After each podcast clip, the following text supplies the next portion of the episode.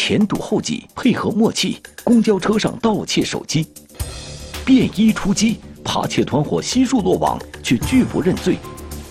吞食钢钉，自伤自残，妄图以此与警方周旋，愚蠢计谋，既危害生命，也难逃法律的制裁。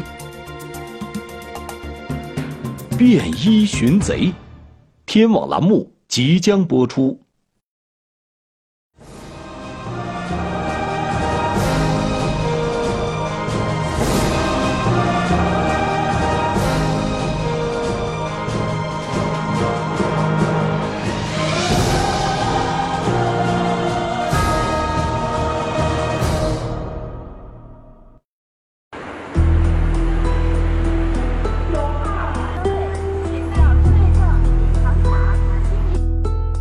零一九年五月十一日星期六，这天下午，郝女士来到桥东区新世纪广场附近的公交站点，她约了朋友聚餐，准备搭乘公交车前往聚餐地点。我有两趟车可以坐，然后有其中有一有一趟车，呃，车人特别多，我走到跟前，后来我就没上去，然后我就隐隐约约感觉到也有人就是往盘走，他也没有上去，后来我就又回到原地去等下一趟车。这个公交站点位于商业区，人多车多，热闹非凡。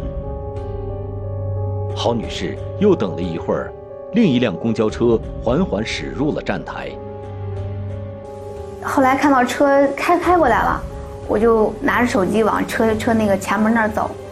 走到那儿以后，我需要去拿零钱投币，我就把手机放到包里，然后把钱拿出来，准备上车。就在郝女士刚要上车时，一名身形稍胖的男子，不知从哪里冒出来，挤到了郝女士前边，抢先一步上了车。当时我不是在后面嘛，因为他从我前面硬是挤到我后面，背着一个特别大的包，在他挤的过程中，那个包还撞我，擦到我的头，擦到我的脸上去，我也挺不高兴。这名背包男子上车后，并没有继续往车厢里走，而是站在狭窄的过道上犹豫不前。把郝女士和后面的乘客都堵在了车门口。这名男子问司机：“这趟车到不到万达？”司机回答说：“不到。”这名男子发觉自己上错了车，便转身要下车。我还想，我说他挤得那么那么严重，就是特别着急。结果他还上错车，并且万达跟那个车正好是方向相反的。我说坐万达应该上对面，方向不对。后来他还说：“啊，不好意思，我是外地的。”然后他又从前门下了车。等这名男子下了车，郝女士和后面的乘客才陆续上了车。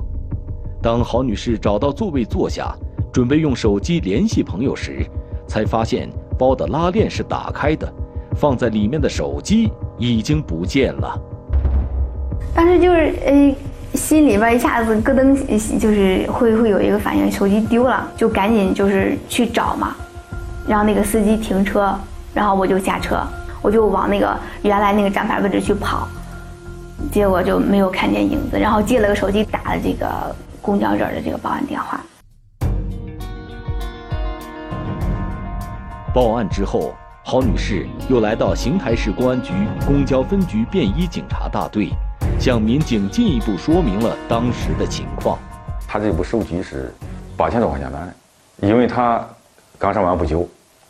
呃，这个笔开支应该相当于他接近三个月的工资，再加上手机上存在一些其他的重要信息，所以说，呃，我们看到之后也是非常同情。郝女士告诉民警，在上公交车前，她还在用手机跟朋友聊天，上车后手机就不见了。她觉得手机应该是在上车的过程中被窃的。我当时清楚的记得，我掏零钱的时候把手机放进去了，但是他没在那儿。然后在我就回想这个过程嘛，然后我就想，肯定就是刚才挤我那个人，他没有上车，挤我那个人，他把我的手机，呃，肯定是给偷了。郝女士还提到，在上车前，她感觉被人尾随的情况。他走得快，后边这个人跟着的快；他走得慢，后边这个人跟着的慢。他当时往后边瞄了一眼。因为当时人多，没有看清后边跟着人长得具体长相。向郝女士了解完情况后，便衣警察大队的民警来到公交公司，调取了公交车上的监控视频。监控显示，当公交车到站停稳后，郝女士向车门跑来。这时，她身旁紧跟了一名背包男子，同时，她身后也紧跟了一名男子。来到车门附近时，与郝女士并行的背包男子抢先一步挤上了车。上车后，他没有往车厢里走，而是站在了投币箱旁。从监控中可以看到，这名男子四十岁左右，戴着一副眼镜，身材偏胖，上身穿黑色短袖 T 恤，下身穿蓝色牛仔裤，身后背着一个黑色的背包。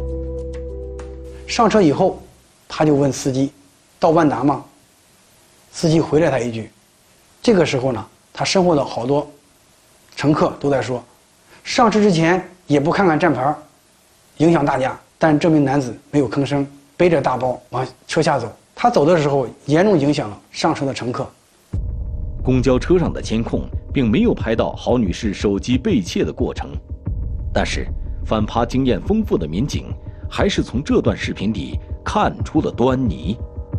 根据画面显示的情况，这个男子不可能是盗窃呃手机的犯罪嫌疑人，因为他没有机会。民警分析，盗窃郝女士手机的应该是上车前跑在她身后的那名男子。那名男子很可能也是之前尾随过她的人。他与在车门处阻挡乘客上车的背包男子应该是同伙。他们前后配合偷走了郝女士的手机。郝女士上车时，她前面较胖的男人在问路，因为他的身体比较胖，挡住了上车的去路，他在吸引郝女士的注意力。所以说，郝女士的注意力放在前面，后面的这个嫌疑人出手迅速偷走了她手机，动作非常快。当郝女士挤上车后，背包男子下了车。而另外这名男子也没有上车，两人不约而同地离开了。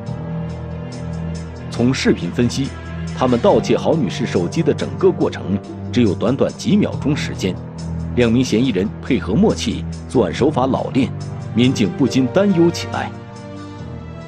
我们公安机关对公交车上的打击力度比较大，对公交车上有盗窃前科的人员，我们有一定的掌握。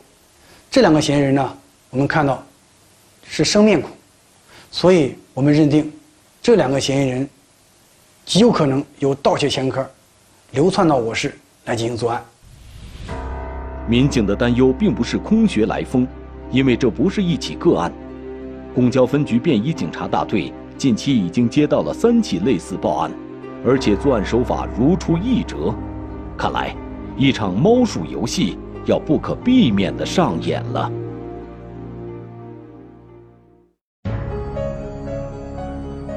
三起手机失窃案，嫌疑人作案手法毫无二致，都是我到完那吗？然后就转身就走了。后面那个人采取几乎同样的方式进行盗窃。车上蹲守，警方能否发现嫌疑人行踪？就是体貌特征、身材有点像，并不是我们所要。找到犯罪嫌疑人，嫌疑人旅馆被擒，而真正的较量才刚刚开始。便衣寻贼，天网栏目正在播出。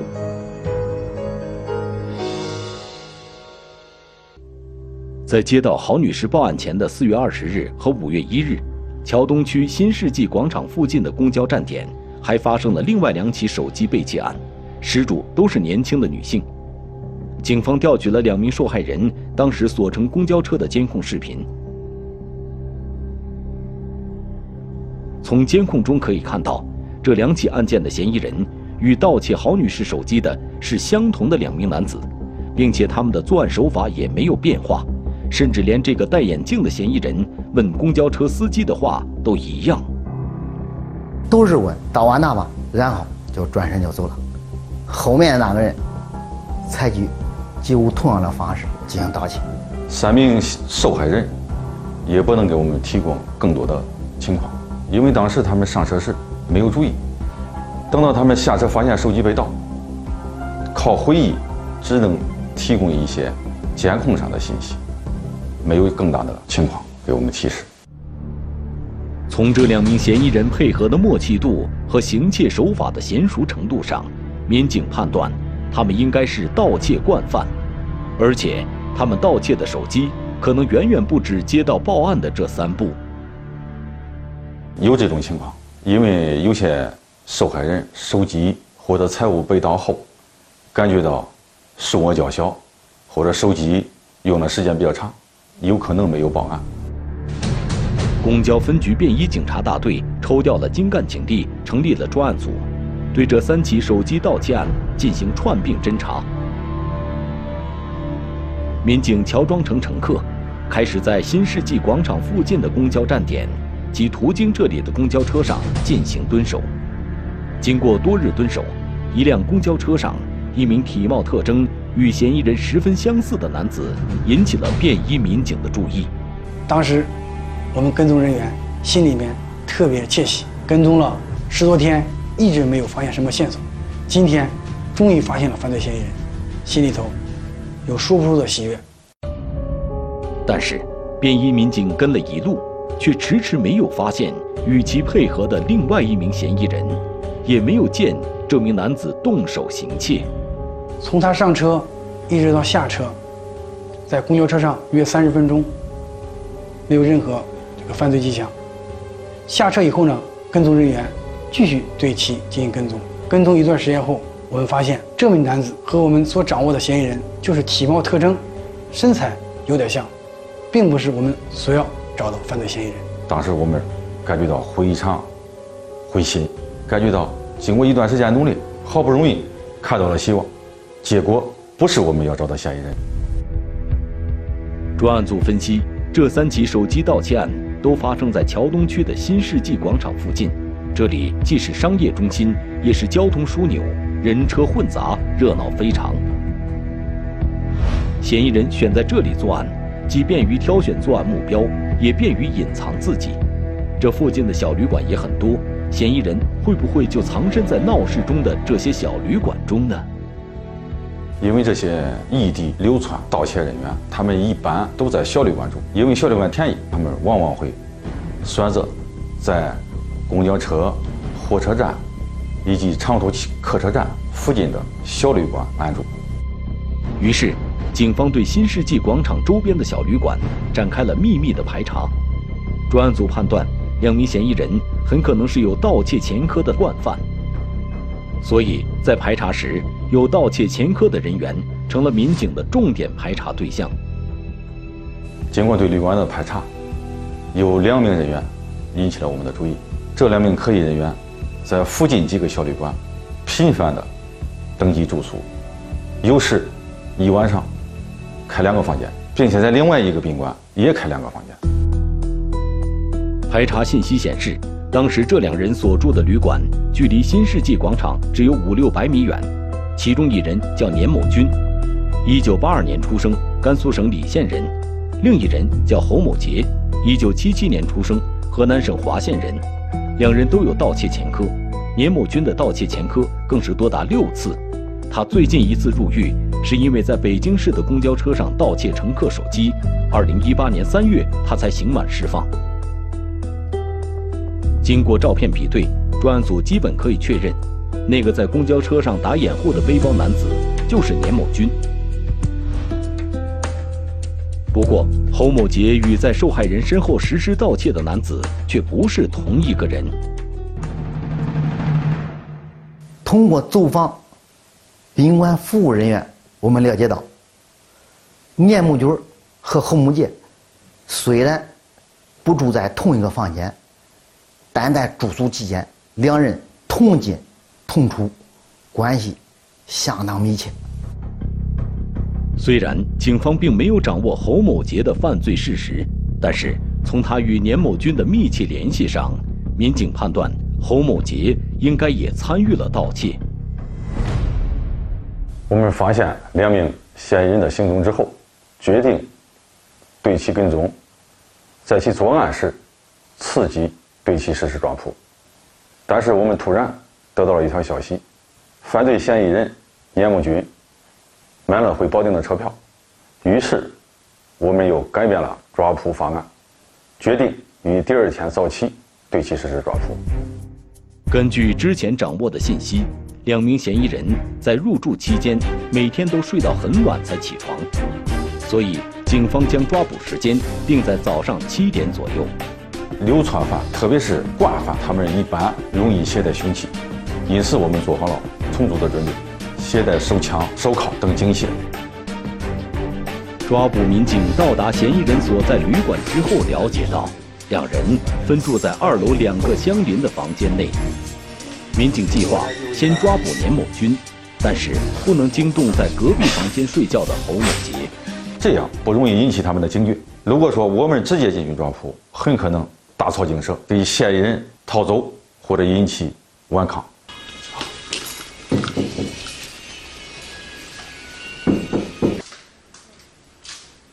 开一下门，开一下门。工作人员敲了几次门之后，房间内才传来一个人的应和声。我，你开一下门。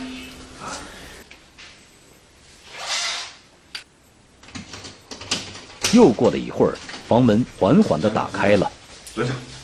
这时，守候在门口的抓捕人员迅速冲进了房间。还没有睡醒的年某军只能乖乖地束手就擒。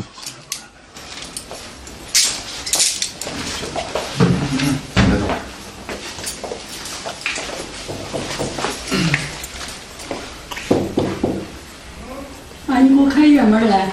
接下来，抓捕组的民警用同样的方法对住在隔壁的侯某杰实施了抓捕。两名嫌疑人顺利到案，专案组原以为接下来的审讯工作也可以顺利完成，但意外情况的出现却打乱了警方的部署。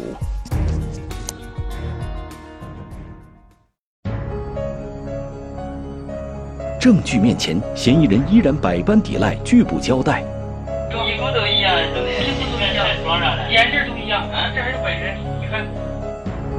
转账记录、发货信息，揪出嫌疑人同伙。等一分钟的，就是我们刚刚抓获的犯罪嫌疑人。另一个，有可能是他的同伙，叫王某。收赃人自首，能否给案件侦破带来转机？便衣寻贼，天网栏目正在播出。年某军和侯某杰到案后，专案组立即对两人进行了分开审讯，但是两名嫌疑人却拒绝交代，并摆出一副百般抵赖的姿态。当我们拿出我们调取的监控录像对他提审时，他说：“监控录像呢这些人不是我，并明确表示我就是个惯犯。你们公安机关让我承认，门都没有。”这个时间被害人看到没有？这是被害人，你看到没有？每一次一下车，衣服都一样，兄弟，衣服都一样，装上了，眼镜都一样，啊，这还是本人，你看，他，你就是说白了，你就是个，就我说的，你就是个会扯，你也不动手，你就是给他装过的打个掩护，他在后面是偷，他偷了，他他每次偷东西你怎么分来？啊？他偷没偷我不知道，没给你分东西是吧？反正我是啥没干。虽然两名嫌疑人都有犯罪前科。但是他们如此嚣张的抵赖盗窃行为，否定清晰明确的犯罪证据，也有些出乎审讯民警的意料。经过进一步审讯，民警找到了其中的缘由。原来，他们在来到邢台开始作案前，不顾自己的生命安全，吞食了钢钉。他们认为，这样即便被抓住，公安机关也会拿他们没办法。嫌疑人想通过这种。自残的方式逃避打击，大家呢都很惊讶。这种情况，我们以前也从未遇到过。我的第一反应就是，这是在公然的挑衅公安机关，绝不能让这些人逍遥法外，继续危害社会，必须把他拿下。民警把两名嫌疑人送进了邢台市监管医院进行治疗，但是两个人不顾随时可能发生的生命危险。依然不接受治疗。当医务人员对他进行治疗时，他疯狂地说：“你就是弄死我们，我也不进行治疗。面对这种情况，办案民警还是第一次遇到，我们当时压力非常大。如果案件就此无法侦破下去，嫌疑人在社会上就会给人民群众造成更大的损失。他们可以讲，在社会上存在一天，不能实施有效的打击，就会危害群众安全一天。在这种情况下，专案组及时调整了侦办策略，转而对两名嫌疑人的犯罪证据展开调查，收集证据、固定证据，以证据为依据来突破犯罪嫌疑人这个心理防线。在年某军的手机上，民警发现年某军近两个月来收到近三十笔转账资金。每次收到的金额少则五六百元，多则五千多元，而且转账的都是一个叫阿成的人。年某军在收到钱后，会把资金平均分成三份，除了他本人留一份之外，另外两份通过微信转了出去。显然，这是年某军在销赃后与同伙进行分赃。至于同伙是谁，面对民警的审讯，年某军还是一路装傻。刚才你看了没有？名字是你的，电话号码是你的，转转账是不是？你微信名字，你给人家转过账，每次都给人家转，这两个人转，你不知道人男女，光知道是你。我知道男的。啊，这两个是男的吗？啊。啊，这两个男的大名叫啥？啊。一个等一分钟和那那赖子叫什么名字？他俩。等一分钟，他就叫等一分钟。他是网名叫等一分钟，他大名呢？他也大名也叫等一分钟。虽然。年某军依然拒不配合警方的调查，但民警还是很快查出了这两个人的身份。通过我们的信息分析，微信号为“等一分钟”的，就是我们刚刚抓获的犯罪嫌疑人侯某杰；另一个微信号为 “light” 的，我们分析有可能是他的同伙，叫王某虎。王某虎，一九八三年出生，河北省魏县人。有过一次盗窃前科，经过照片比对，警方确认王某虎就是作案时躲在受害人身后下手偷窃手机的嫌疑人。但是年某军和侯某杰拒不交代与王某虎的关系，专案组一时无法掌握王某虎的行踪。在年某军的手机上，警方还发现了多条快递信息，发货人是年某军，发货地点有的是在邯郸市。有的是在邢台市，但收货地址都是位于河北省涿州市金街的一个地方，收货人也叫阿成。警方分析，这个收货的阿成与给年某军汇款的阿成应该是同一个人，年某军等人盗窃来的手机应该就是销赃给这个阿成了。为了验证这种推断，民警通过发货记录找到了邢台市的几家快递公司，经快递公司确认。在年某军多次发送的快递中，所放的物品就是手机。在其中一家快递公司的监控中，民警发现，四月二十六日，年某军在这里一次就往涿州发了三部手机。拿到这些证据之后，办案民警再次提审了年某军。你刚才说了，你看看这所有的单子都是你的，还想一一看吗？包括这数据。所有的单子。对呀。不可能。来再看一个，这是你呗？再看一个，我随便给你拿一个，是你呗？这这这，先先说这几个是不是你？不是我。你你要的名字多了，要的电话多了。正如民警预料的那样，年某军依然不配合警方的调查。不过，这并没有影响到警方下一步的行动。专案组民警按照快递单上的地址，找到了位于涿州市金街上的一家手机配件店。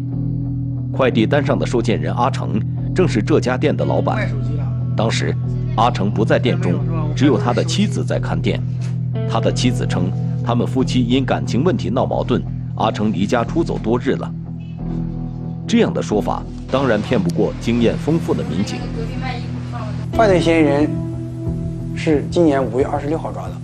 我们是今年六月十四号到了保定涿州，时间已经过了二十多天，也就是说呢，这个犯罪嫌疑人年某军和这个阿成已经有二十多天没有联系了。二十多天不联系，必然会让这个犯罪分子这个阿成有所警惕。民警对阿成的妻子做了思想工作，向他讲明了事情的严重性，希望她能劝丈夫早日投案自首，争取宽大处理。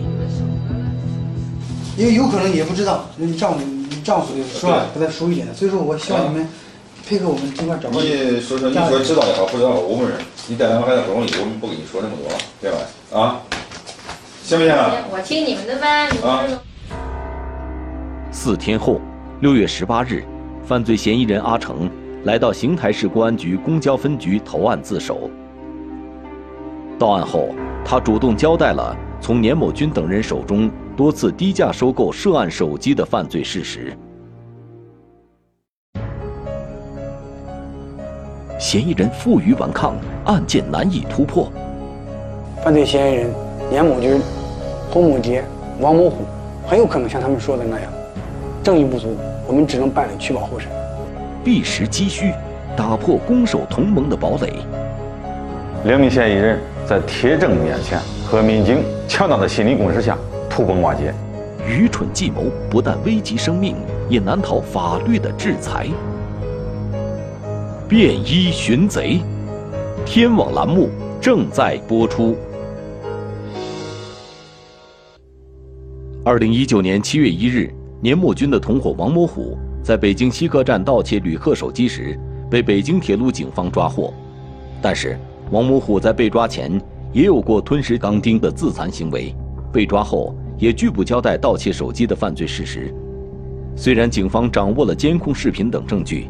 但是如果没有嫌疑人的证词，相关案件则很难侦结。我们办案民警当时啊，心里头确实也很烦恼，怎么又遇到这种情况了？如果说这个嫌疑人我们不能突破，那么犯罪嫌疑人年某军、侯某杰、王某虎很有可能像他们说的那样，证据不足，我们只能办理取保候审。在这种情况下，我们的压力倍增。但是，李志又告诉我们，作为一名人民警察，我们的职责驱使着我们一定要顶住压力，就是再困难，也要把这个案子办下去。现在，这个手机盗销团伙的四名嫌疑人已经全部到案，但是除了阿成能主动交代犯罪事实之外，另外三名主要犯罪嫌疑人认准了警方拿他们没办法，所以拒不交代一切犯罪经过。专案组经过分析研究，决定先从这三人中年龄最小的王某虎身上寻找突破口。王某虎当时对我们提供那个监控视频百般抵赖，视频上本身就是他本人，但他对我们办案民警说：“这个人我不认识，即使长得像我，也不是我。”就咱说的，是不是你？你你自己应该很清楚。就你们仨人，你要不是你。那是谁？这个是这我真看不出来，这个你看不出来。您您自己看，您自己看。不是，我我跟你讲，你看不出来，就是说，你说是谁吧？我我不能说我说是谁，我说是谁就是谁，这这肯定不能，咱不能这么着，对不对？在对王某虎的提审，在他这个拒不配合的情况下，我们办案民警及时调整了审讯思路。第一是对他动之以情，晓之以理，说自残。身体的危害有可能会造成生命危险。第二个就是攻心为上，他们三个人必定有攻守同盟，我们必须先找到其中的一个点。我们认为王某虎是我们突出的一个重点。第一个呢，王某虎年龄在这三个人中啊，岁数相对来说比较小，并且呢，犯罪前科只有一次。他的第二个突破优势呢，我们认为在谈话中我们了解到，王某虎嘛，是一个孝子。对父母亲特别孝顺，他很想知道家里面一些情况。经过近三天的审讯，警方终于攻破了王某虎的心理防线，他最终承认了伙同年某军、侯某杰参与多起盗窃手机案的事实，并决定接受治疗。七月五日一早，王某虎被带到邢台市监管医院，经过一个多小时的治疗，医生通过胃镜。用异物钳取出了王某虎胃中的钢钉。我们趁热打铁，对两名嫌疑人再一次进行了突审。两名嫌疑人在铁证面前和民警强大的心理攻势下土崩瓦解，最终承认了系伙同王某虎进行盗窃的犯罪事实。原来，三名嫌疑人早年间在服刑期间相识，出狱后，三人开始结伙作案，并制定了攻守同盟。他们设想了最坏的情况，即使一旦被抓，谁也不能第一个去除抗证，不能承认他们制定攻守同盟的内幕。在作案前，他们会选择人流量较多的公交站，年轻女性是他们主要的作案对象。如果发现年轻女性拿的手机价格较高，三人就会在上车时瞅准时机对他们的手机进行盗窃。在盗窃过程中，他们三人又有着明确的分工。你们三个人是怎么分工的？我那个给他壮胆打掩护，嗯，王有虎这个头啊，后后肩这个望风，他是你俩就在前面拖住乘客上车的时间，然后他上车速度慢了，这样话你偷东西就容易一些，是意思吧？这个他这个后后后肩就是在往外围望风。他是怎么望风和撞的？就看着人呗。啊，看着人。如果一旦就是你发现被害人发现你或者跟你们发生争执的时候，他好上来跟你解围，是意思吧？啊。这个团伙在一个地方连续作案之后，为躲避警方的侦查，会转移到其他城市继续作案。王某虎此次离开邢台前往北京，就是这个原因。七月十六日。三名受害人来到邢台市公安局公交分局便衣警察大队接受退赃。由于他们的手机已经被嫌疑人销赃，经过相关部门认定，警方按照一定的折旧率对他们的损失进行了现金补偿。因为来的时候我是抱着试一试的态度来的嘛，也没有想着就是能去得到这个赔偿。到后来被通知。这个他们已经同意了，说给这个赔偿这个损失了，然后特别激动，感觉丢手机，嗯，不是很重大的一件一件事，然后最后小偷抓着了，然后还能再给你一个赔偿，感觉，呃，警察特别厉害。当他们接到这个我们给他发还这个财物时，脸上呢就是说这个这种表情非常喜悦，啊，我们感觉到这个看到他们的表现，我们感觉到，哎，作为一个人民警警察。能为群众挽回经济损失，感觉到很自豪。三名嫌疑人妄图利用自伤自残与警方进行周旋，其结果不仅残害了自己身体，也难逃法律的制裁。警方在此提醒群众，在公共场所一定要提高警惕，保证自己的财物安全。在这里啊，我想提醒。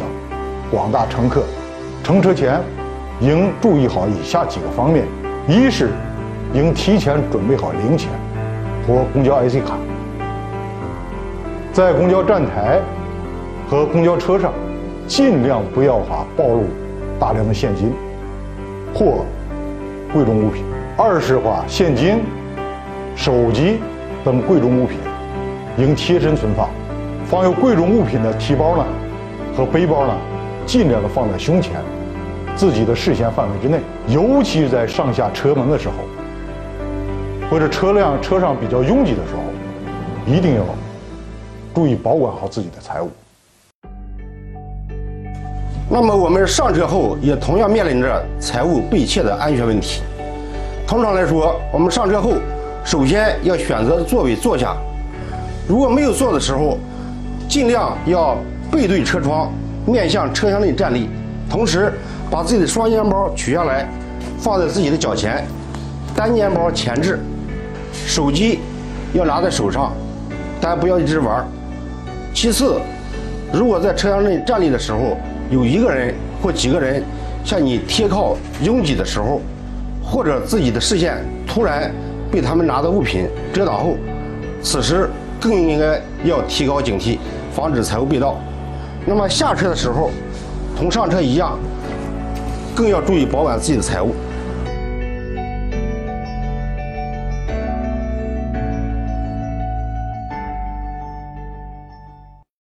中华人民共和国公安部 A 级通缉令：裘白，男，一九七二年十月四日出生，户籍地四川省阿坝县各莫乡茶布村一组哈布桑，身高一点七五米左右，体重八十五公斤左右，短发自然卷，肤色较黑，身份证号码五一三二三一一九七二一零零四零五一一。